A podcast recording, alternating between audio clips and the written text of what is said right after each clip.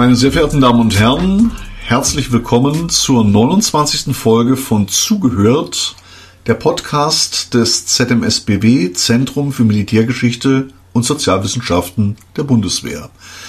Mein Name ist Harald Potempa, ich bin der Pressesprecher des Hauses, ich bin Historiker und ich unterhalte mich heute mit Herrn Oberstleutnant Robert Riemer. Herr Riemer, einen wunderschönen guten Tag wünsche ich. Guten Tag. Ja, unser Thema ist früher war mehr Lametta, sagt Ober Hoppenstedt in der berühmten Weihnachtsfolge von Loriots Weihnachten bei Hoppenstedt. Und was dieses Weihnachten bei Hoppenstedt und das Früher war mehr Lametta mit Krönungen und mit Weihnachten zu tun hat, das erfahren Sie jetzt in der Folge. Und die Frage ist natürlich, früher war mehr Lametta, war früher mehr Lametta oder war vielleicht ganz früher noch ganz mehr Lametta? Oder ganz konkret, wenn ich mir den letzten deutschen Kaiser Wilhelm II. betrachte, dann war seine Kaiserkrone mit ganz wenig Lametta. Sie wurde nämlich nie angefertigt, die Kaiserkrone des Zweiten Kaiserreiches.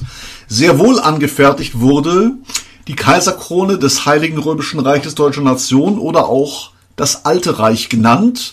Und auf dieser Krone wie auf vielen anderen ist selbstverständlich ein Kreuz drauf, womit wir bei Religion sind. Damit stellen sich im Grunde, im Grunde für unser Gespräch drei Fragen. Erstens, wer krönt überhaupt denjenigen oder diejenigen, die dort die Krone tragen wird? Wer tut das? Und bei Krone denken wir natürlich zunächst mal an die Verballhornung, an die schimpfierende Version der Dornenkrone, an das Kreuz Jesu Christi mit der Aufschrift INRI, Jesus Nazarenus Rex Judiorum, Jesus von Nazareth, der König der Juden. Der Krönung gehen aber zwei Dinge voraus. Einmal die Salbung und vor allen Dingen, wer wählt denn die zu krönende Person aus? Wie werde ich denn überhaupt König? Wie werde ich Kaiser? Ist das, weil ich der Sohn oder die Tochter bin? Werde ich gewählt? Habe ich einen besonderen Titel? Meine erste Frage, wie, wenn jemand beschließt, er will König oder Kaiser werden, was hat er denn da so zu tun, lieber Herr Riemer? Er muss als erstes Wähler sich versammeln. Das ist also etwas, was äh, durchaus auch aktuellen Gepflogenheiten entspricht. Wobei wir natürlich schon äh, uns darüber im Klaren sein müssen, dass wenn wir in dem Fall von Wahl reden, äh, wir natürlich keine modernen Wahlen meinen, sondern es ist ein zum Teil sehr exklusiver Kreis, der hier zusammenkommt und der zumindest für die Zeit des Mittelalters äh, auch Wandlungen unterworfen ist. Die tatsächliche Festlegung, wer den König bzw. Kaiser wählt, bezogen auf das schon angesprochene Alte Reich, liegt ab der Mitte des 14. Jahrhunderts dann bei den in der Goldenen Bulle festgelegten Kurfürsten. Ja, die Frage gleich zurück. Also es scheint sehr unterschiedlich gewesen zu sein, denn es ist ja jetzt die aktuelle Diskussion. Wir wünschen der Queen Elisabeth II. selbstverständlich ein langes Leben, aber es scheint ja ausgemacht, dass auf jeden Fall der Sohn, nämlich Charles oder gegebenenfalls der Enkel, wenn er das überspringt, König wird. Im Alten Reich, Heiligen Römischen Reich Deutscher Nation, haben wir gerade gehört, der König, der Kaiser wird gewählt und Sie haben erwähnt, die goldene Bulle. Wieso die goldene Bulle? Denn der, der Bulle ist doch für mich zunächst einmal eigentlich etwas Männliches. Wieso die goldene Bulle? Ja, sehr gute Frage. Es handelt sich hier um eine Siegelung einer Urkunde und in dem Fall eine besondere Ausführung, weil es um eine herausragende Urkunde geht. Es wird also ursprünglich oder normalerweise gesiegelt beispielsweise mit Wachs oder auch mit Blei und an besonders wichtige oder wertvolle Urkunden, kommt auch immer darauf an, wer der Aussteller ist. Und in dem Fall ist es ein Kaiser, der das selber macht, nämlich Kaiser Karl IV., äh, ist es eine Goldbulle, die sozusagen den Wert dieser Urkunde betonen soll. Es ist nicht die einzige goldene Bulle, die wir kennen. Äh, päpstliche Urkunden, wenn sie wichtig sind, tragen zum Beispiel auch dieses, diese Form der Siegelung, aber in dem Fall ist sozusagen der Name zum Synonym für dieses besondere sogenannte Reichsgrundgesetz und hier das erste und damit eines der wichtigsten geworden, im Jahr 1356. Ja, 1356, ein wunderbares Stichwort, Kaiser Karl IV., der Kaiser des Heiligen Römischen Reiches Deutscher Nation, der ist natürlich urdeutsch, deswegen residiert er ja auch in Prag, Umgangssprache Tschechisch, wo auch die erste Universität des Reiches seit 1348 steht. Was steht denn nun drin in dieser goldenen Bulle? Was regelt denn dieser Kaiser Karl IV. und Sie sagten Reichsgrundgesetz, das heißt bis zum Ende des Alten Reiches 1806, von 1356 bis 1806 gilt diese goldene Bulle. Was steht denn nun drin? Ja, sie gilt äh, bis zum Reichsende, Reichsgrundgesetz deswegen, weil sie äh, neben anderen Gesetzen das Reich strukturiert, äh, Institutionen benennt, äh, diesen Funktionen zuweist und äh, damit zusammen mit den anderen sogenannten Reichsgrundgesetzen, aber auch weiteren Reichsgesetzen eine im modernen Sinne nicht vorhandene Verfassung ersetzt. Das heißt, die Verfassung des Reiches definiert sich über diese Reichsgrundgesetze. Und in der Goldenen Bulle ist nun festgelegt, zum einen, wer die Kurfürstin sind, nicht namentlich, aber welche Amts- bzw. Titelträger das sind, in dem Fall sieben, die den deutschen König zunächst einmal wählen. Und äh, gleichzeitig gibt es weitergehende Regelungen, die beispielsweise die ähm, Macht bzw. den Einfluss der Kurfürsten selber wiederum sichern sollen. Das ist zum Beispiel äh, die Verfügung, dass eben die äh, Kur in der Nachfolgegeneration der erblichen Dynastien, wenn es sich denn um weltliche Kurfürsten handelt, dass diese zum Beispiel eben nicht eine Kurwürde teilen können, sondern es geht um die Unteilbarkeit der Kurlande und gleichzeitig sind die Kurfürsten auch als das wichtigste Beratergremium des neuen Königs beziehungsweise später dann auch automatisch Kaisers festgelegt. Ja, das ist natürlich sehr intelligent, mit sieben eine ungerade Zahl zu wählen. Somit kann es natürlich kein Patt geben. Wer Kurfürsten, das heißt die den künftigen König küren, also wählen. Wer sind denn nun diese sieben Kurfürsten ganz konkret und warum wählen sie den König und nicht den Kaiser? Was ist denn da der Unterschied bitte? Ähm, wir haben zunächst Basis der goldenen Bulle sieben Kurfürsten, wie schon angesprochen. Das wären tatsächlich später mehr, obwohl die goldene Bulle weiter gilt. Aber da können wir, denke ich, später auch nochmal drauf eingehen. Ähm, das sind zunächst drei geistliche Kurfürsten, nämlich die Erzbischöfe von Mainz, Köln und Trier, die gleichzeitig weltliche Ämter bekleiden, nämlich Erzkanzler für die im Mittelalter noch vorhandenen drei Reichsteile, nämlich modern gesprochen Deutschland, Italien und Burgund sind.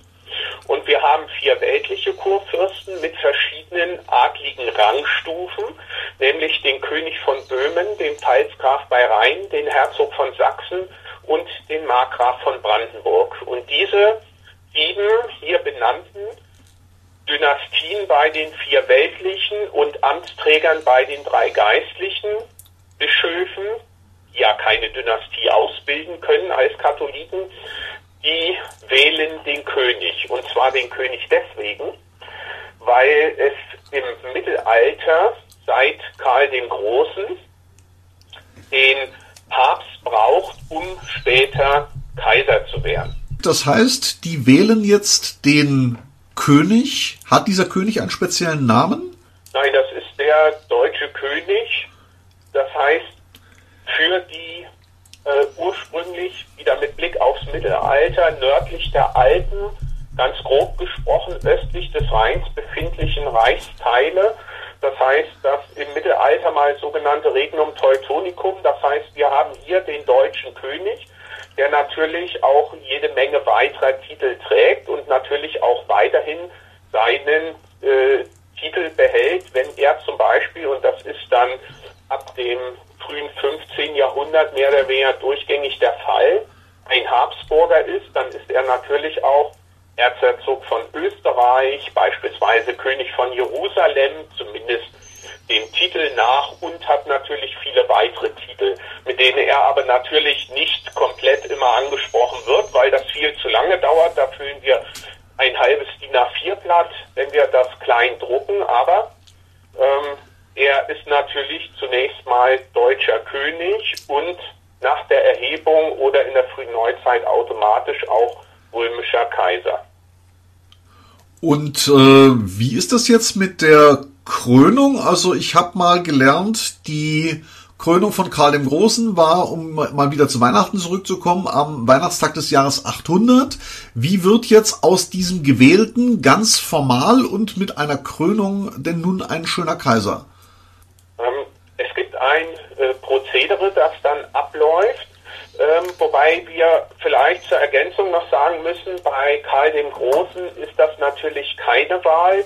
Soweit sind wir zu dem Zeitpunkt noch nicht, sondern die ähm, der erste ursprünglich aus dieser römischen Tradition stammende Kaiser lässt man wieder aufleben. Diese antike römische Kaisertradition ist Karl der Große, der natürlich äh, der karolingischen Dynastie entstand, aber im Laufe des Hochmittelalters, das heißt dann nach dem Jahrtausend, deutlich nach dem Jahrtausend, wandelt sich das tatsächlich dann zu einer Erbmonarchie im ehemaligen Ostfränkischen Reich.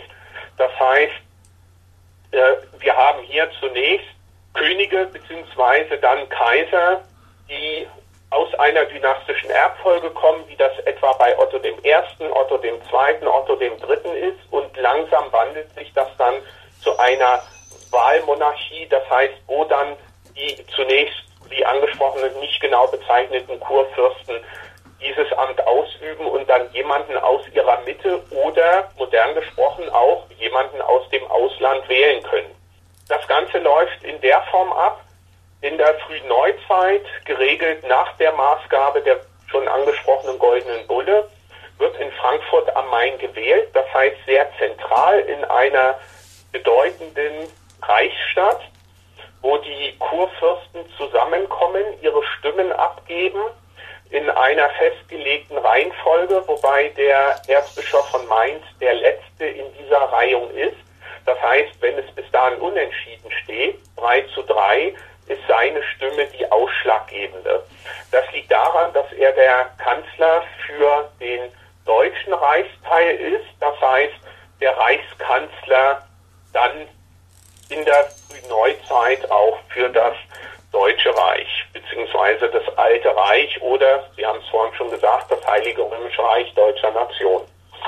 Und wenn diese Wahl erfolgt ist, dann setzt sich ein Prozedere in Gang. Das heißt, der neu gewählte Monarch begibt sich, wenn die Krönung in Frankfurt stattfindet, was in der frühen Neuzeit auch in vielen Fällen der Fall ist, in die St. Bartholomäuskirche und wird dort dann von den drei geistlichen Kurfürsten empfangen, die ja Erzbischöfe sind. Das heißt, mit ihnen jetzt dieses Salbungs- und Krönungsritual durchführen. Das heißt, er wird teilweise zunächst mal entkleidet, hat noch ein Hemd an, das an bestimmten Stellen Öffnungen enthält. Er wird an diesen Stellen gesalbt, bekommt dann die äh, das königliche Ornat angezogen und wird dann von den geistlichen Kurfürsten gekrönt. Das ist normalerweise der Erzbischof von Köln, solange wie die Krönungen in Aachen stattfinden, also am historischen Ort, an der für Karl den Großen wichtigsten kaiserlichen Pfalz, wo auch der Karlsthron sich befindet. Und Aachen ist auch in der Goldenen Bulle als der Krönungsort festgelegt. Das heißt, ein Wahl- und Krönungsprozedere, was ursprünglich an zwei verschiedenen Orten im Reich stattfindet. Allerdings ist ab der frühen Neuzeit Aachen nicht mehr Krönungsort, sondern tatsächlich findet ab der Mitte des 16. Jahrhunderts dann auch die Krönung in Frankfurt statt. Ähm, obwohl man Aachen mehrfach zusichert, dass sie weiterhin das Recht haben, Krönung durchzuführen, äh, passiert das in der Realität tatsächlich nicht mehr. Das heißt, das Gesamtprozedere findet in Frankfurt statt. Und dann ist der neue Monarch gekrönt und macht einen Umritt durch die Stadt und man trifft sich dann auf dem Römer, das Volk vor dem Römer und der neu gewählte Monarch, die Kurfürsten, äh, die Begleitpersonen äh, zu einem Festessen, was auf dem Römer dann mit Beteiligung des Volkes auch öffentlich wahrnehmbar unter freiem Himmel stattfindet. Das heißt, die Honoratioren, der neue Monarch, sein Gefolge, die Kurfürsten, die speisen nach einem strengen Reglement innerhalb des Römer und das Volk sozusagen in einer fast schon manchmal nach den Beschreibungen an eine äh, Orgie erinnernden äh, sozusagen Festakt dann öffentlich unter freiem Himmel. Ja, und äh, jetzt muss ich zurückfragen. Ich habe, wie gesagt, mal gelernt, bei Karl der Großen, bei Karl dem Großen war es der Papst. Napoleon hat damals den Papst extra ja herbestellt, zu sich zitiert, wie auch immer. Welche Rolle spielt jetzt der Papst dabei bei diesen Krönungen? Da der Ausgangspunkt äh, tatsächlich der äh, Weihnachtstag bei Karl dem Großen ist, äh, zeigt sich hier die Verbindung sozusagen zum Christentum und gleichzeitig die Rolle des neuen Kaisers als zumindest weltlicher Schirmherr der Christenheit. Ähm, der 25. Dezember ist ja der Tag der Geburt Jesu Christus und das heißt, hier beginnt etwas Neues. Wir haben die enge Verbindung zum christlichen Glauben, der natürlich eng mit weltlichen Belangen verknüpft ist. Das heißt, äh, wir reden hier, wenn wir uns etwa später auf Luther beziehen, quasi von den zwei Reichen, also der geistlichen und der weltlichen Sphäre, die aber viel stärker als das heutzutage oder dann auch am Ende der frühen Neuzeit der Fall ist, miteinander verknüpft sind. Das heißt, das eine ist vom anderen nicht zu trennen. Und gleichzeitig sitzt der Papst natürlich in Rom, das heißt an der Stelle äh, oder in der Stadt, die die Hauptstadt des ehemaligen antiken römischen Reiches gewesen ist und gleichzeitig auch noch nach der römischen Reichsteilung in der Spätantike im Jahr 395 dann für einige Jahrzehnte die Hauptstadt des weströmischen Reiches gewesen ist, bevor dieses dann am Ende des fünften nachchristlichen Jahrhunderts untergeht. Und die Vorstellung ist folgende. Es gibt nach antiker Überlegung oder nach Meinung antiker Historiker und Philosophen vier Reiche, die durchaus verschieden definiert sind, aber um das Ganze sozusagen etwas zusammenfassend darzustellen, diese vier Reiche folgen aufeinander. Das antike römische Reich wird als letztes dieser vier Reiche angesehen und so die Vorstellung, wenn das letzte Reich untergeht, dann ist sozusagen das Ende der Welt nahe, etwas überspitzt ausgedrückt. Und um das zu vermeiden, so jetzt die Vorstellung, ähm, überträgt man quasi dieses Reich auf einen neuen Herrscher, auf eine neue Dynastie, mit Blick auf Karl den Großen, auch wenn seine Krönung in Rom erfolgt, natürlich auch auf ein außerhalb des ursprünglichen Roms gelegenes Reich.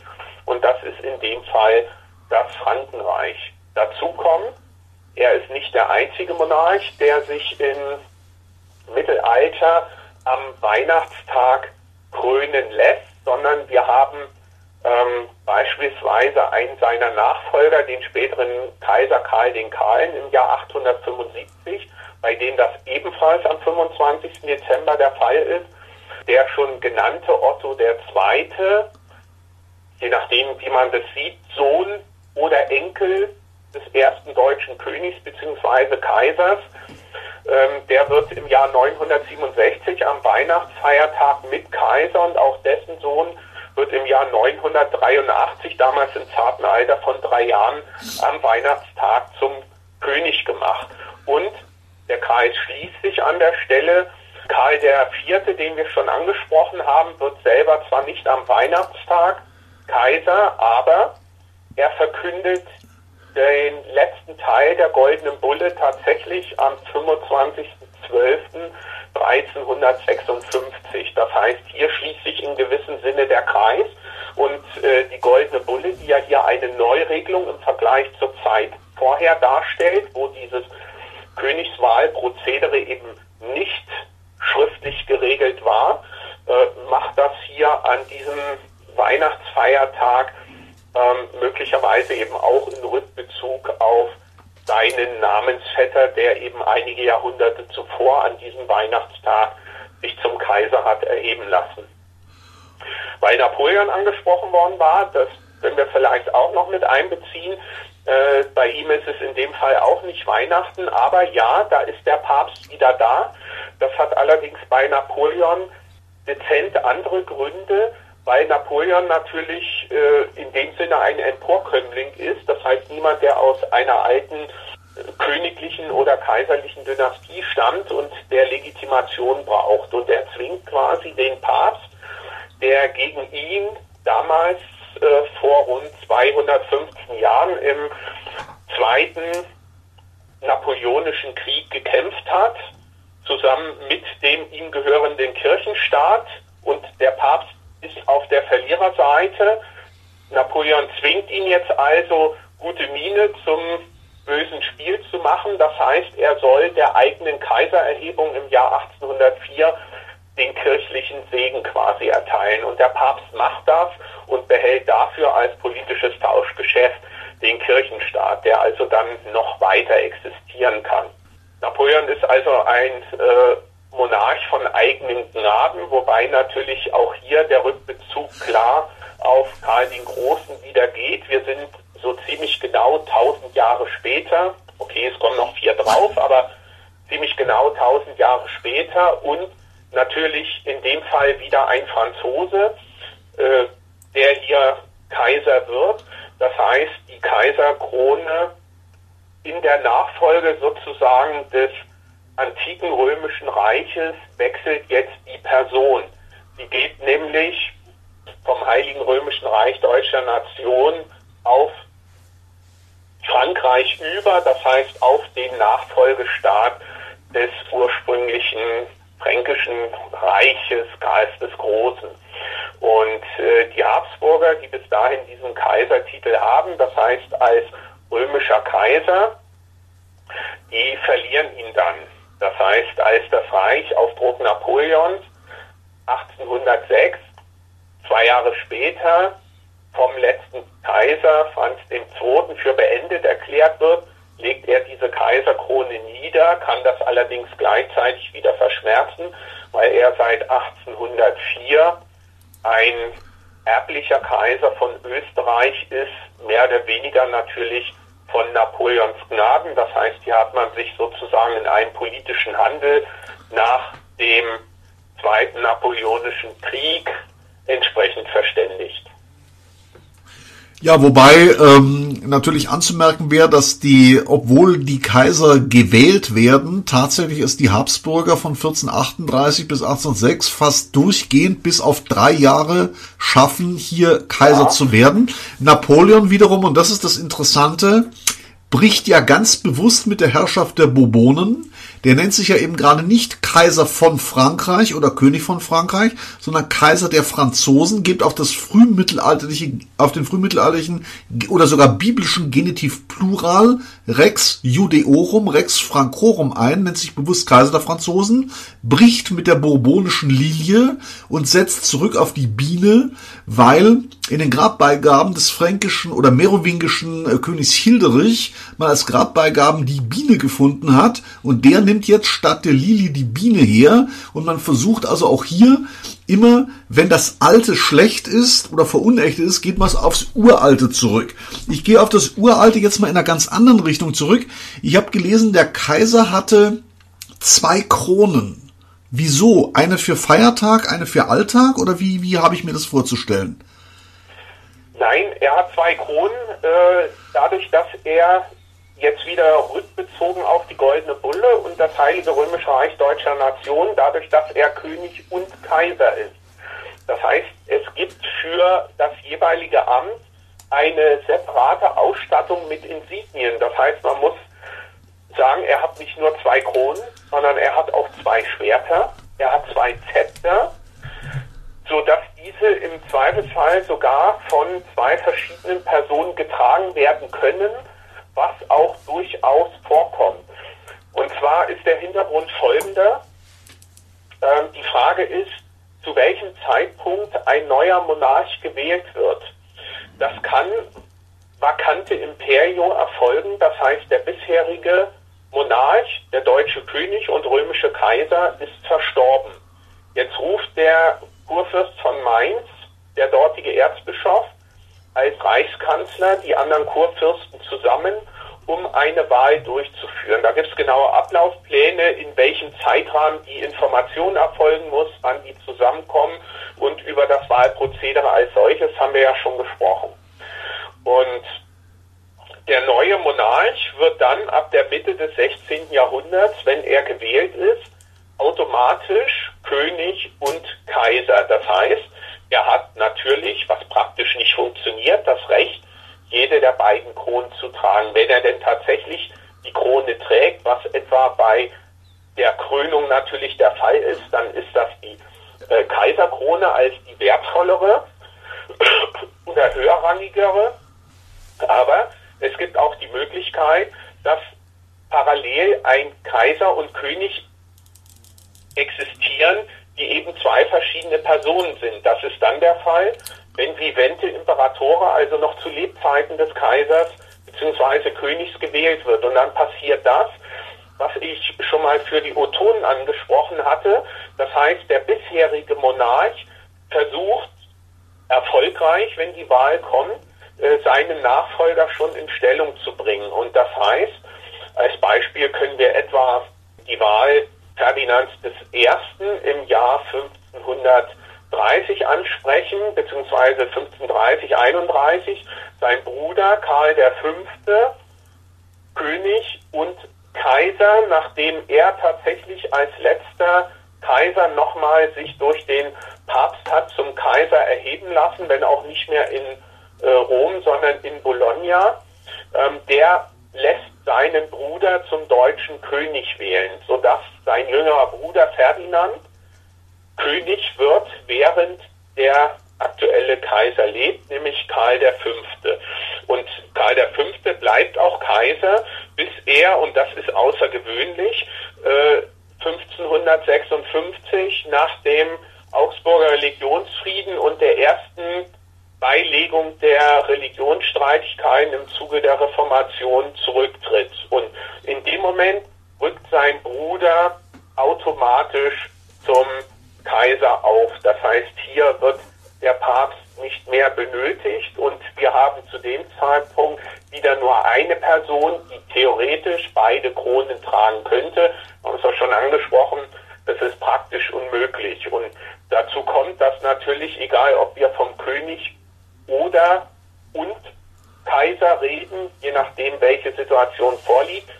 Der hätte natürlich auch alle Hände voll mit Schwertern, mit den Zeptern. Wir haben einen Reichsapfel beispielsweise, das heißt, er benötigt natürlich eine gewisse Hilfe, wenn diese Insignien der Macht, diese sogenannten Reichsinsignien oder Reichskleinodien öffentlich etwa bei der Zeremonie rund um Wahl und Krönung gezeigt werden sollen. Ja, schönen Dank. Wir hatten begonnen mit Weihnachten, wir hatten begonnen mit den Kronen und ich denke, Weihnachten ist natürlich ein hohes Fest. Wenn ich mir aber die Werbekataloge so anschaue, dann scheint es ja ganz viel bei Weihnachten, bei den Prospekten um das Essen zu gehen. Lass uns nochmal ganz zum Schluss zurückkommen auf, ich sag mal, die Niederungen dieser ganzen Krönungen. Sie haben gesprochen, in diesen Städten, das wäre fast orgiastisch, das wären Orgien gewesen. Es gab zu essen, es gab zu trinken. Können Sie uns da noch einige Details, muss ja nicht unbedingt Gänsebraten sein, um den Hörerinnen und Hörern die Freude auf das Weihnachtsfest oder für Vegetarier und Veganer entsprechend andere Schleckereien. Was gab's denn da nun so zu essen? Wie habe ich mir diese Feste, diese, diese Krönungen, diese Festen, wie habe ich mir das vorzustellen? Das ist ein äh, Riesenaufwand zum einen, der dort getrieben wird ähm, wenn man sich überlegt, dass es vor allem in der frühen Neuzeit, und zwar je weiter wir uns in der frühen Neuzeit Richtung Reichsende bewegen, umso größer wird das, tatsächlich eben wirklich bewusst so inszenierte ähm, öffentliche Feste handelt. Und zwar zunehmend tatsächlich auch äh, eines der wichtigsten Feste, was die Repräsentation von Macht, einmal des Reiches, aber eben auch des neuen Kaisers, obwohl er die in der Realität tatsächlich kaum hat als Kaiser des Heiligen Römischen Reiches deutscher Nation, aber öffentlichkeitswirksam wird hier sozusagen der Beginn einer neuen Epoche, der Beginn einer neuen Herrschaft inszeniert. Und ähm, es gibt verschiedene Varianten, wie das stattfindet. Das richtet sich zum Teil danach natürlich, wann im Jahresverlauf die Krönung stattfindet. Wie ist das Wetter? Wenn das unter freiem Himmel stattfindet, ist es natürlich schöner, wenn das äh, sozusagen angenehme Temperaturen sind und vielleicht nicht den ganzen Tag regnet und schneit. Und dann wird da äh, ordentlich aufgefahren. Also mal abgesehen davon, dass es Dankgottesdienste gibt, findet das schon angesprochene Bankett des neu gewählten Kaisers als solche statt. Wir haben, Berichte von verschiedenen Bällen oder Maskenbällen. Es finden zum Beispiel militärische Manöver statt. Es werden Schauspiele aufgeführt. Es gibt Feuerwerke, Illuminationen. Die Zünfte selber feiern zum Beispiel. Es gibt Lotterien. Es wird Geld und das Volk gebracht und natürlich, wie angesprochen, auch gegessen. Und ähm, sehr schön kann man das zum Beispiel auf äh, entsprechenden zeitgenössischen Darstellungen, etwa zur Krönung des Kaisers Matthias 1612 sehen. Da wird also ein äh, Ochse auf dem äh, Römerberg übers Feuer gesetzt und dort für das Volk, aber auch für das kaiserliche Festmahl gebraten. Dazu gibt es einen Weinbrunnen, der extra dafür gebaut wird.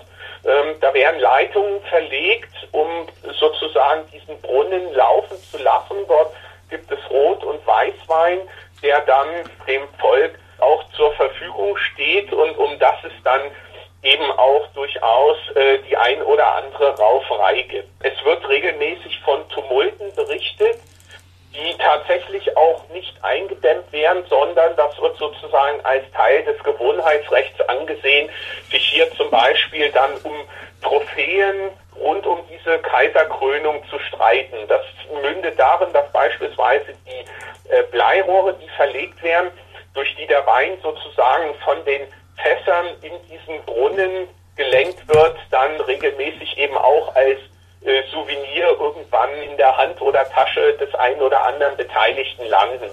Gleichzeitig sind die Zünfte dort präsent, das heißt die Handwerksvereinigungen, ähm, die äh, zum Teil ja auch die Vorbereitung dieses großen Festes mitbetreuen. Das heißt beispielsweise die Zimmerleute, die ähm, Gerüste bauen, quasi Tribünen für äh, die Gäste.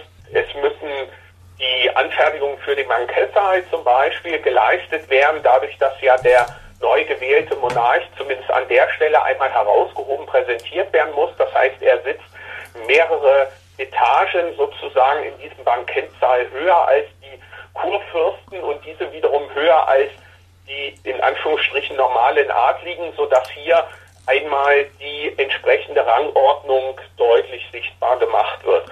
Und wenn man zeitgenössische Augenzeugen zitiert, und ich habe mal ein Zitat extra rausgesucht, dann ist das schon eindrucksvoll, äh, was dort abgeht. Das kann bis hin zu Verletzungen und Todesfällen gehen. Und da wird dann zum Beispiel geschrieben, ich zitiere, einige indessen, deren Verstand durch den Wein den sie glücklicherweise hatten trinken können, aufgeklärt worden war, fingen an, ihre Nachbarn auf eine sehr verständliche Art durchzubläuen. Dies war das Signal zu einer allgemeinen Schlägerei. Jetzt waren auch keine Stadtsoldaten mehr imstande, Einhalt zu tun, und es ging alles drunter und drüber. Das laute Heulen der Geprügelten und das unaufhörliche Rufen Vivat Franz II., wir sind also 1792, gab eine gar abscheulich schöne Vokalmusik. Ja, also das ist der Bericht eines Augenzeugen der letzten Krönung im Heiligen Römischen Reich Deutscher Nation im Jahr 1792 und das deckt sich offensichtlich mit Berichten von früheren Kaiserkrönungen. Das war nun der Alltag, auch dieser Feste, dieser Orgien. Vielen Dank für das Gespräch Herr Oberstleutnant Dr. Hubert Riemer, wissenschaftlicher Mitarbeiter am ZMSBW und Privatdozent Lehrbeauftragter an der Universität Greifswald. Meine sehr verehrten Damen und Herren, das ist die letzte Podcast-Folge von Zugehört für das Jahr 2021. Wir wünschen Ihnen eine schöne, wenn Sie wollen, eine gesegnete Weihnachtszeit, ein glückliches, friedvolles, vor allen Dingen gesundes 2022 und was immer Sie zu Weihnachten verspeisen wollen. Wir wünschen einen guten Appetit, alles Gute und bleiben Sie uns gewogen und denken Sie dran, wie viel Lametta oder nicht Lametta Sie auf Ihren Weihnachtsbaum tun wollen. Früher war in jedem Fall mehr Lametta